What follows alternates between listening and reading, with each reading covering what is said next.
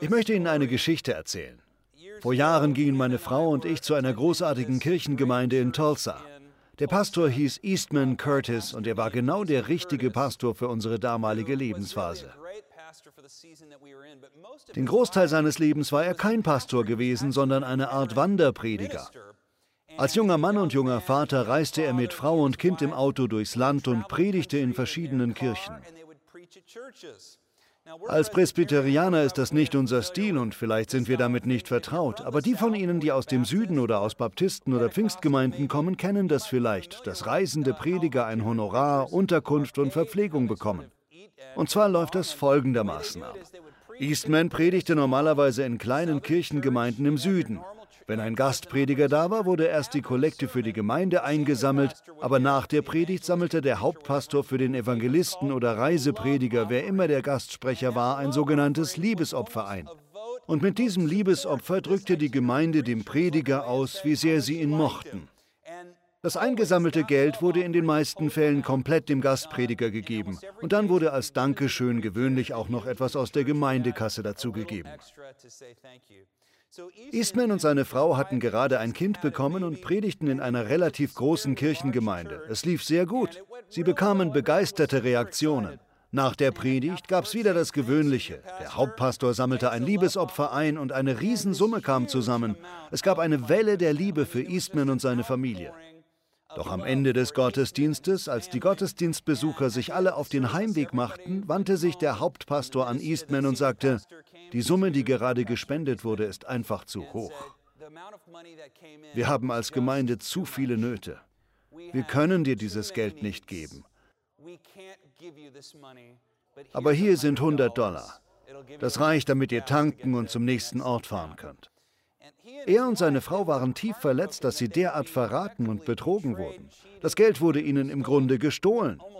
Es war so gut wie sicher, dass der Gemeinde davon nichts gesagt wurde, was mit ihrem gespendeten Geld geschehen war.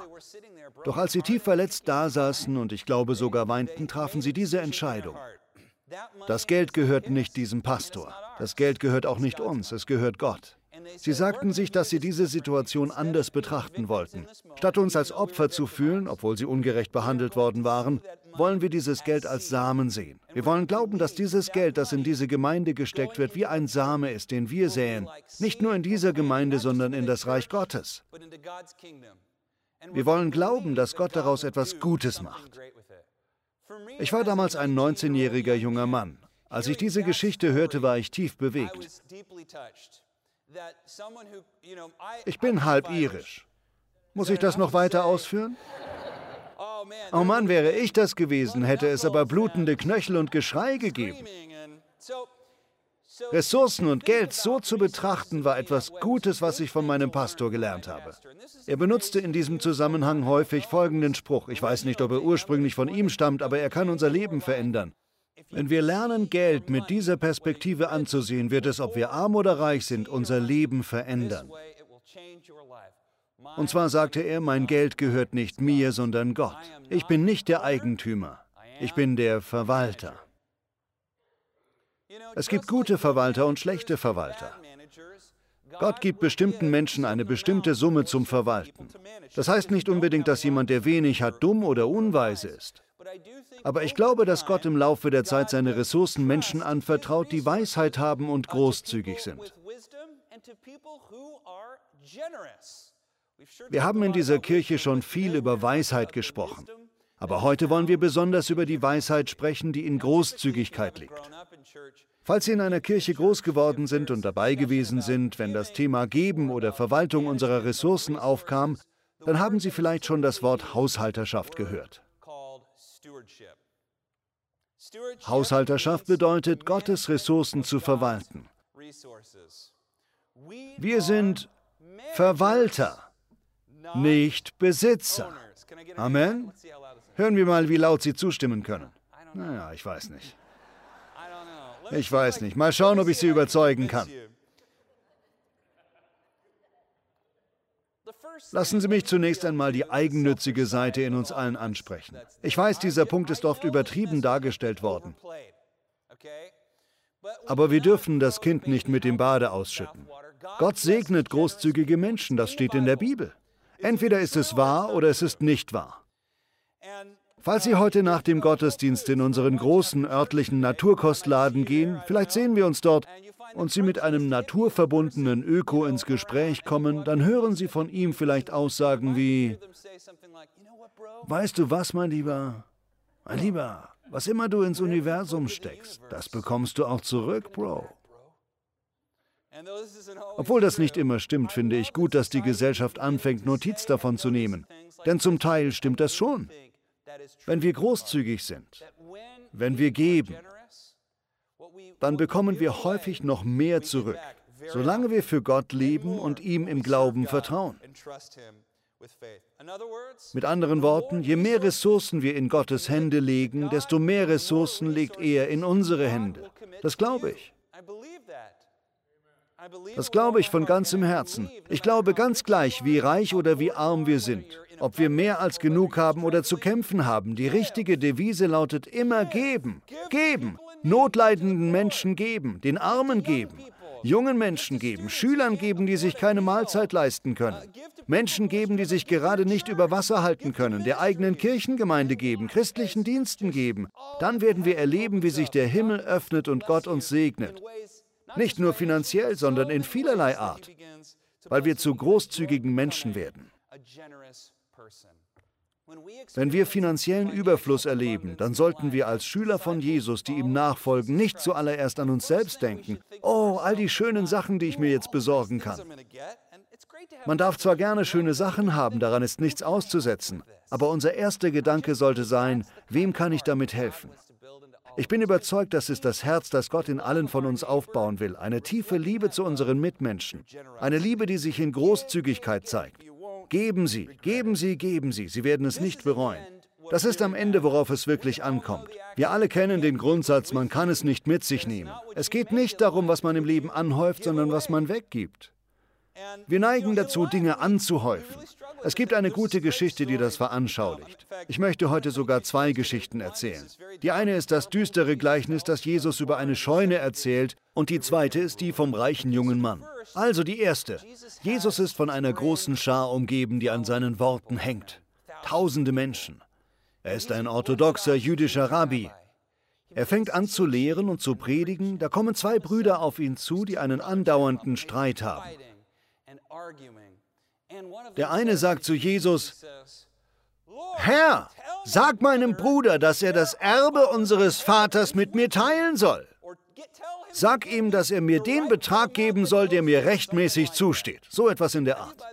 Übrigens, haben Sie schon mal gesehen, wie Kinder einer reichen Person nach deren Tod über das Erbe streiten? Das ist ein sehr trauriger Anblick.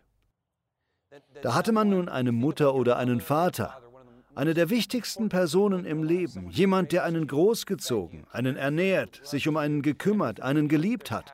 Und innerhalb einer Woche nach ihrem Dahinscheiden streitet man sich mit seinen Geschwistern darüber, wer mehr bekommt. So etwas kommt häufig vor. Ich will damit niemanden verurteilen. Ich will nur sagen, dass wir oft in den Sog von Dingen geraten, auf die es im Leben eigentlich gar nicht ankommt. Vor ungefähr zehn Jahren verstarb ein Musiker. Ich las in der Zeitung, dass an seinem Todestag seine Angehörigen um sein Krankenhausbett standen und sich darüber stritten, wie viel jeder bekommen würde, wenn er tot war. Ich glaube, etwas ganz Ähnliches sieht Jesus in diesen beiden streitenden Brüdern. Er schaut sie an und er weist sie zurecht, indem er unwirsch sagt, bin ich etwa euer Richter oder euer Vermittler in Erbstreitigkeiten? Dann sagt er sogar, hütet euch. Er wendet sich an die ganze Menschenmenge und sagt, hütet euch vor der Habgier. Wenn jemand auch noch so viel Geld hat, das Leben kann er sich damit nicht kaufen. Bestimmt sind Sie nicht sonderlich überrascht, sowas in der Kirche zu hören. Solche Sätze hört man sehr oft. Trotzdem scheint unsere Gesellschaft von dem Glauben getrieben zu sein, dass man sich das Leben sehr wohl mit Geld kaufen kann. Fragt man jedoch Leute, die in Hülle und Fülle leben, ob daraus das Leben besteht, sagen die meisten Nein. Sie haben Leben wegen etwas anderem oder sie haben gar kein richtiges Leben. Daraufhin erzählt Jesus die folgende Geschichte. Er sagte, ein reicher Gutsbesitzer hatte eine besonders gute Ernte. Er erntete so viel Getreide, dass er gar keinen Platz dafür in seiner Scheune hatte.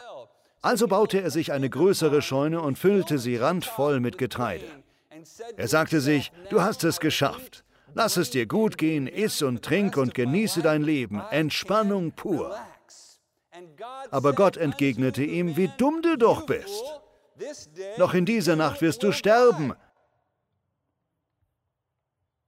Wer bekommt dann deinen ganzen Reichtum? Wenn ich diese Geschichte lese, stelle ich mir gerne vor, dass Jesus noch eine zweite Geschichte erzählte, die einen Kontrast zur ersten bildete. Das machten Rabbis häufig. Zwei Gutsbesitzer hatten eine reiche Ernte, beide hatten Scheune. Der erste tat dieses und der zweite tat jenes. Wenn ich mal raten darf, wie Jesus diese zweite Geschichte erzählt hätte, würde ich sagen, auch der zweite Mann hatte eine besonders gute Ernte. Auch er baute eine große Scheune und füllte sie randvoll. Doch dann lud er die Witwen, die Armen und die Waisen, die Hungernden zu einem Festmahl ein, um mit ihnen zu feiern. Er gab. Ich glaube, dass Geben der einzige Unterschied zwischen Habe und Habgier ist. Das ist der einzige Unterschied. Darf ich Ihnen etwas als Pastor sagen? Es gibt viele verschiedene Menschen. Es gibt viele arme Menschen und viele reiche Menschen. Es gibt reiche Menschen, die großzügig geben. Und es gibt reiche Menschen, die nie geben. Es gibt arme Menschen, die immer zugeben. Und es gibt arme Menschen, die nie geben. Arme und Reiche, die geben, ähneln einander mehr als Reiche den anderen Reichen und Arme den anderen Armen. Denn in fast jedem Fall sind großzügige Menschen freudige Menschen. Wer gerne gibt, der hat Freude. Ganz gleich, ob er aus seiner Fülle gibt oder trotz eigenen Mangels. Ganz gleich, wie die eigene Situation aussieht, geben bringt Segen. Das kann man selbst bei Menschen sehen, die fast gar nichts haben. Wir haben vielen Obdachlosen geholfen und Obdachlose sind oft großzügig. Das ist so wunderbar zu sehen, besonders wenn man sich geizig fühlt und zögert, ob man teilen soll. Ich erinnere mich noch gut an ein Video von einem Obdachlosen. Es war mit einer versteckten Kamera aufgenommen worden. Jemand gab ihm 100 Dollar und er wurde insgeheim gefilmt, um zu sehen, was er mit dem Geld anstellen würde. Viele Leute denken, ach, der hat sich doch bestimmt Drogen oder Alkohol gekauft. Das tat er aber nicht. Er ging in einen Supermarkt und kaufte einen Haufen Essen und dann suchte er eine Gruppe anderer Obdachlose auf und teilte das Essen mit ihnen. Das ist nicht immer so, aber ich kann Ihnen von meiner Zeit, die ich persönlich mit unseren obdachlosen Mitmenschen verbracht habe, sagen, in vielen Fällen sind das ganz großzügige Menschen und durch ihre Großzügigkeit erben sie das Reich Gottes. Vielleicht nehmen Sie heute an diesem Gottesdienst teil und sind kürzlich zu etwas Geld gekommen. Sie haben irgendetwas Materielles gewonnen und das dürfen Sie auch gerne genießen. Ich wünsche Ihnen gute Dinge. Aber vergessen Sie dabei nicht, was Ihre Mitmenschen, Ihre Kirchengemeinde oder karitative Organisationen brauchen. Falls Ihre Nachbarn ein Ehepaar ist, das kleine Kinder hat, können Sie ihm vielleicht einen Restaurant- oder Kinobesuch spendieren.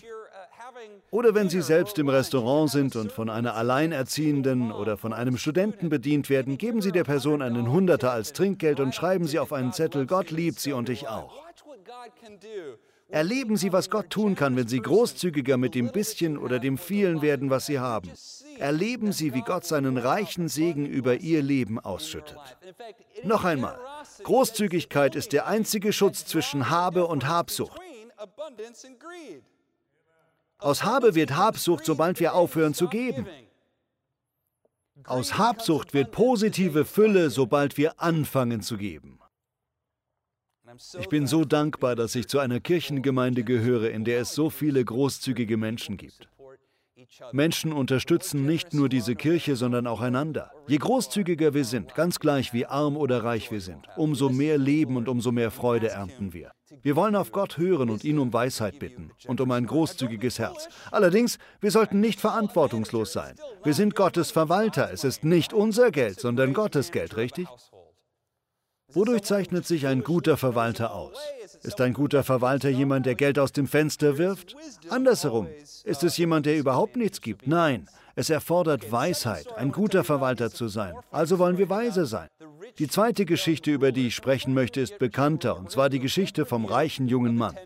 Bevor wir zu diesem reichen jungen Mann kommen, wollen wir kurz unser Gedächtnis auffrischen, was die zehn Gebote angeht. Ich weiß, in diesem Saal und unter den Zuschauern kennen alle die zehn Gebote von vorne bis hinten auswendig. Aber nur für den Fall, dass jemand eine Gedächtnisauffrischung braucht, habe ich sie nochmal aufgelistet. Wir schauen sie uns kurz an. Vorher noch, in den Tagen von Jesus konnte sie jeder von vorne bis hinten Wort für Wort aufsagen. Und nicht bloß in vereinfachter Form, wie sie hier aufgeführt sind, sondern so, wie sie im zweiten Buch Mose geschrieben stehen. Dazu gehörte auch der Text, der davor und danach kommt. Jeder Fünfjährige kannte die zehn Gebote und das Shema Israel auswendig. Jedes Kind, das zwölf oder älter war, hatte die gesamte Tora auswendig gelernt und wahrscheinlich auch die Psalmen und Sprüche.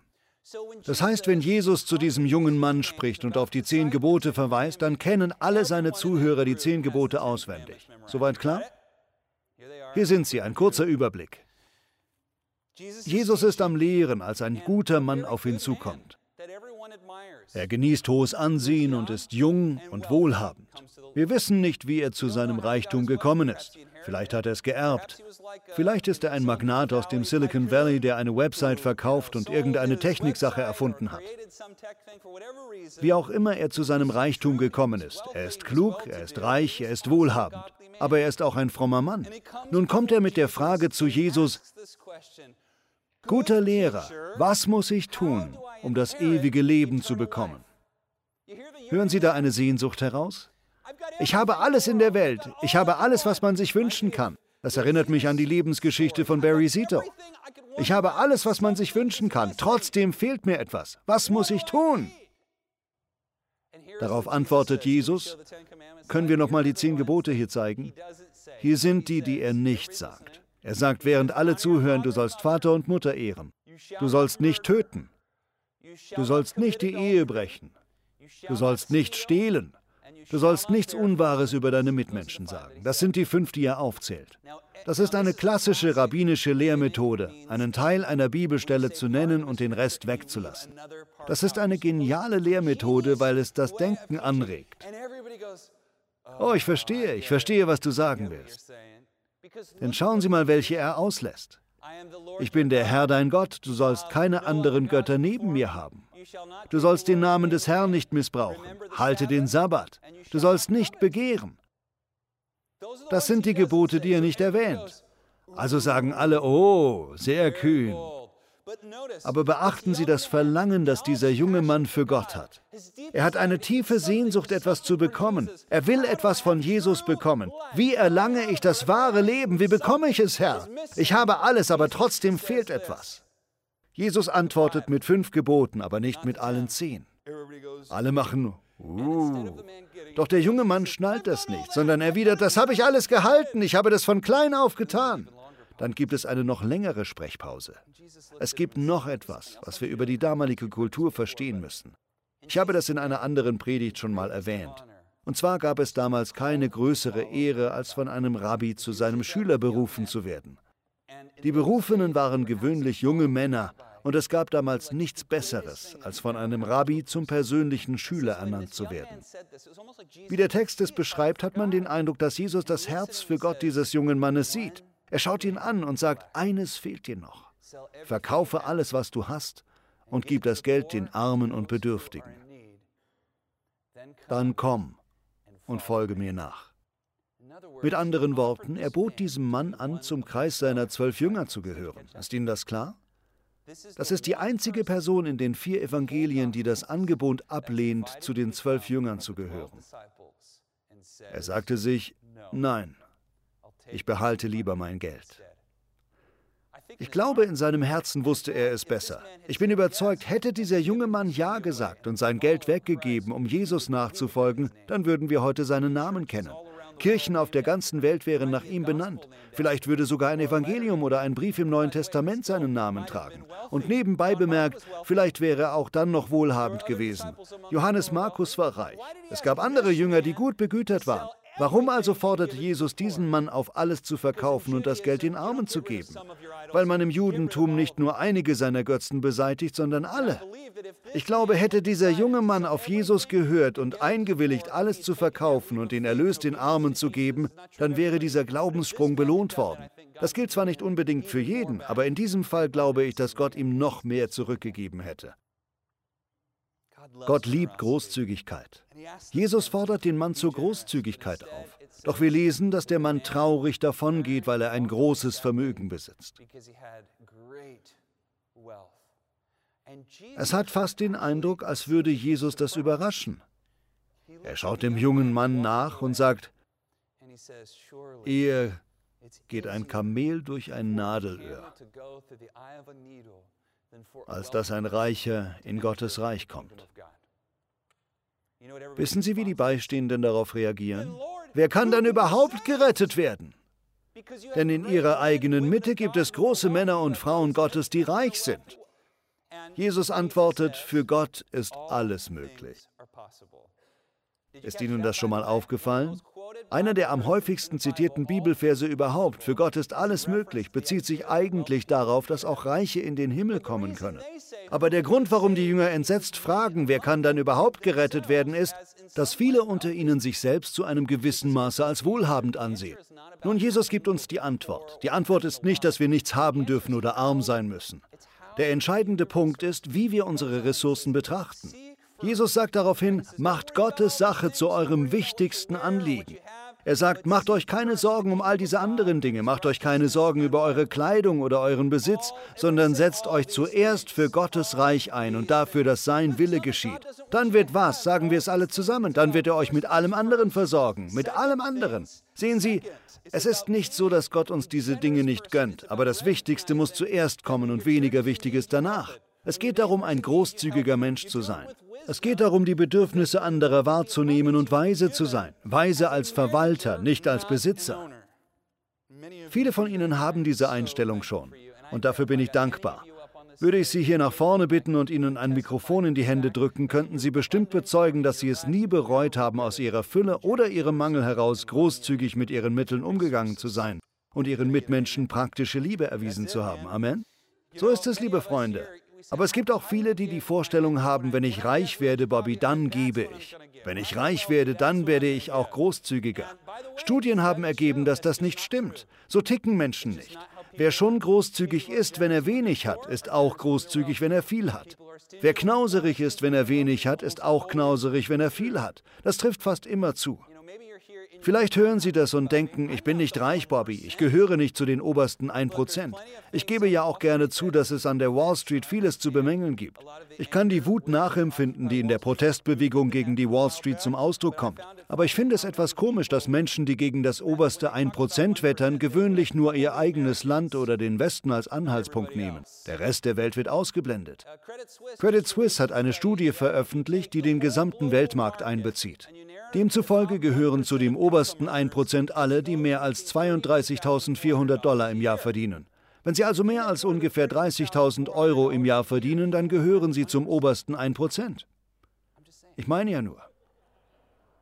Wird es heiß hier drin? Es wird heiß hier drin.